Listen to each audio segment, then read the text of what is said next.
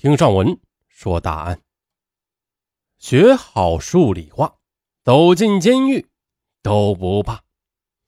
开句玩笑，不过呀，今天呢，咱们说的这个人，还真的就是一位走进监狱都不怕的人。李洪涛，一九六六年八月十二日生，男，湖北省黄陂县人，出生于一个普通的知识分子家庭。在一九八零年，他就被评为优秀青年，并且曾获得过全国中学生数学竞赛第二名。一九八四年，他考入浙江大学电子系。一九八八年毕业后，随女友到昆明，分配到昆明某厂，随后结婚。一九九二年，二十六岁的李洪涛，他不曾想到。自己经历了一场婚外恋情，不仅带给他刻骨铭心的情感体验，也彻底的改变了他波澜不惊的生活。从浙江大学电子系毕业后，李洪涛和同班女友一起来到昆明安家落户，日子过得是平凡而幸福。一个偶然的机会，他结识了一位在校的女大学生，他很快的便陷入了不可收拾的婚外恋情当中。后来呢？李洪涛他是这样说的：“有一次，我翻看我们过去东西的时候，看到我和我妻子所有的合照全部都被他剪开了。当时，我突然对自己有一种很强烈的憎恶感。为了寻找解脱，李洪涛他开始自残，甚至用刀子割破自己的皮肤，使他刺入骨肉中。”希望身体上的疼痛能减轻内心的痛苦，而就在李洪涛沉寂在感情的漩涡中无法自拔时，他的同学邀请他一起做生意、开公司。哎，这是好事啊！但是由于缺乏资金呢，李洪涛便伪造了某单位的银行印鉴，从银行把这个单位的钱转汇到预先用假名开立的账户上。第一次成功就骗汇八万元，但就当第二次在准备骗汇十万元时呢，他的同学便当场被给抓获了。李洪涛本人也第二天被公安局给抓获。第一次进公安局，那李洪涛的心中感到从所做的事情中，哎，得到了一种快感。他并不在乎自己是在犯罪，对于他来说。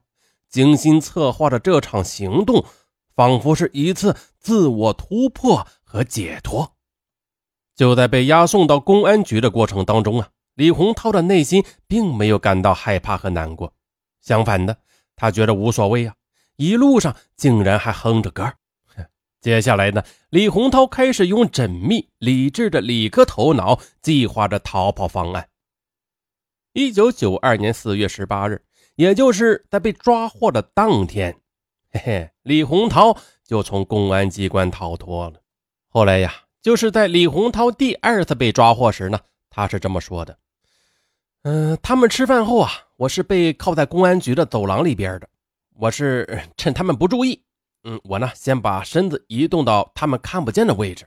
我呢就是想看一下他们的反应。我又折回来，哎，结果。”他们什么反应都没有，连头也没有回，啊，那我就知道了，这个时间肯定能够逃脱了。然后我就解下手铐，再脱下鞋子，也没有什么难度，就是这样顺着楼梯慢慢就走下去了啊。最后就顺着大门就走出去了。嘿，这事儿让他说的是太简单了啊。那就在做这一切时啊，李洪涛他是异常冷静的，没有紧张。成功逃脱后，李洪涛知道，最危险的地方就是最安全的地方。此时呢，自己家里就是最理想的躲藏地点。回家后，他先销毁了罪证，收拾好伪造印章用的各种工具，接着呢，准备好路上逃亡的必需品。但是他并没有马上逃跑，而是爬上自家屋顶上，等待着警察的到来。果然，没多久，一队公安开着车，鸣着警笛，迅速地包围了李洪涛的住处，并且呢，拿着搜查证对其住处进行了一番彻底的搜查。等警察走后，李洪涛便开始了自己的第一次逃亡生涯。哎，为什么说是第一次呢？那肯定有第二次呗。咱们继续说，此时的李洪涛啊，他不知道该去往哪里。随后啊，他便随便选择乘火车逃到了贵阳。因为啊，刚刚学会开车，对此呢还是很感兴趣的。李洪涛呢，他便想到开车逃亡，干脆偷辆车来玩玩呗。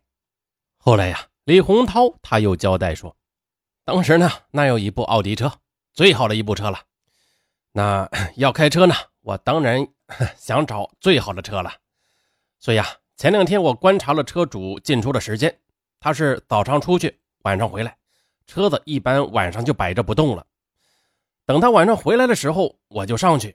当时我是拿了一把钥匙的毛坯，我呢就光明正大的啊问他说：“这个奥迪车的钥匙毛坯是不是这个样子的呀？”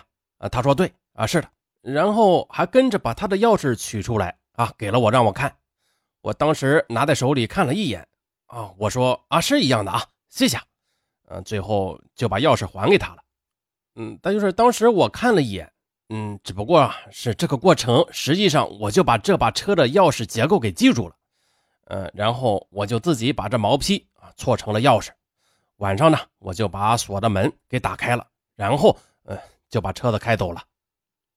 就这样，从婚外情到犯罪，到逃脱，到偷车，李洪涛行动的每一个环节都是那么的不可思议，他不符合常理。但是听他自己说起来时，很多环节呢，却是被轻描淡写的带了过去。第一次见到李洪涛时，觉得这个人个子非常小，大概也就不到一米七。应该是在一米六五左右的样子，你完全想不到这么多惊心动魄的事情会发生在这样一个其貌不扬的人身上。嘿，但是呢，他就是这样做了。另外一个感觉呀，就是他平时说起话来是非常理智的，非常的平静，但是一谈到婚外情，他的眼泪就出来了。开着偷来的汽车，李洪涛向着不明的目的地逃亡。风雨交加的夜晚，车技还不怎么熟悉，他呢慌乱中连人带车的翻进了路边的沟里。但是呀，命运并没有终结他的性命。奥迪车翻了三四个跟头之后就停住了。原来这个大坑只有七八米深，由于汽车呢很结实，他竟然是毫发未伤。接下来呢？他几脚便踢碎了前车窗玻璃，慢慢的从里边爬了出来。嘿，并且呀，非常幸运的遇到了一个当地的农民，救了他，带他回到自己家去住。之后，李洪涛继续开车前进。他在一家饭店门口看到了一辆警车，桑塔纳轿车型的。李洪涛心里想啊，什么车都玩过了，这次再玩把刺激的，偷辆警车。来开开吧，很快他便得手了。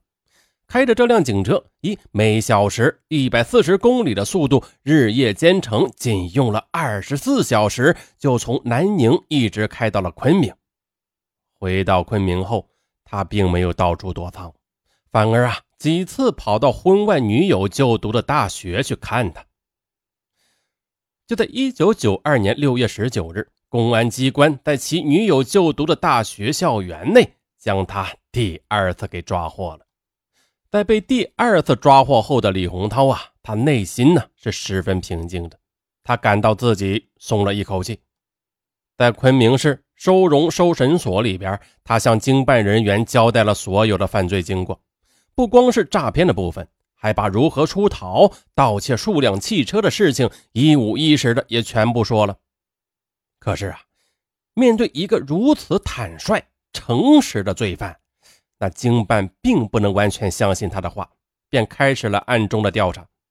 可是，急切的想赶紧有个了结的李洪涛，他在收审所里边一熬就是四五个月，他逐渐的不耐烦了。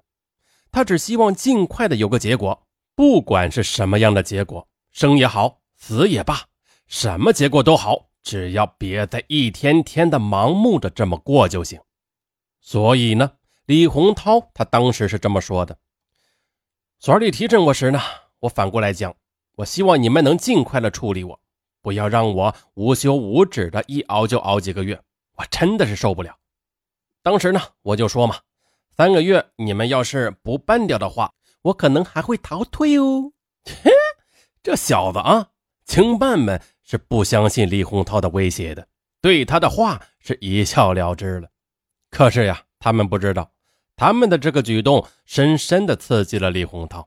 接下来呢，仅仅是为了和公安机关赌气，李洪涛他又一次逃跑了。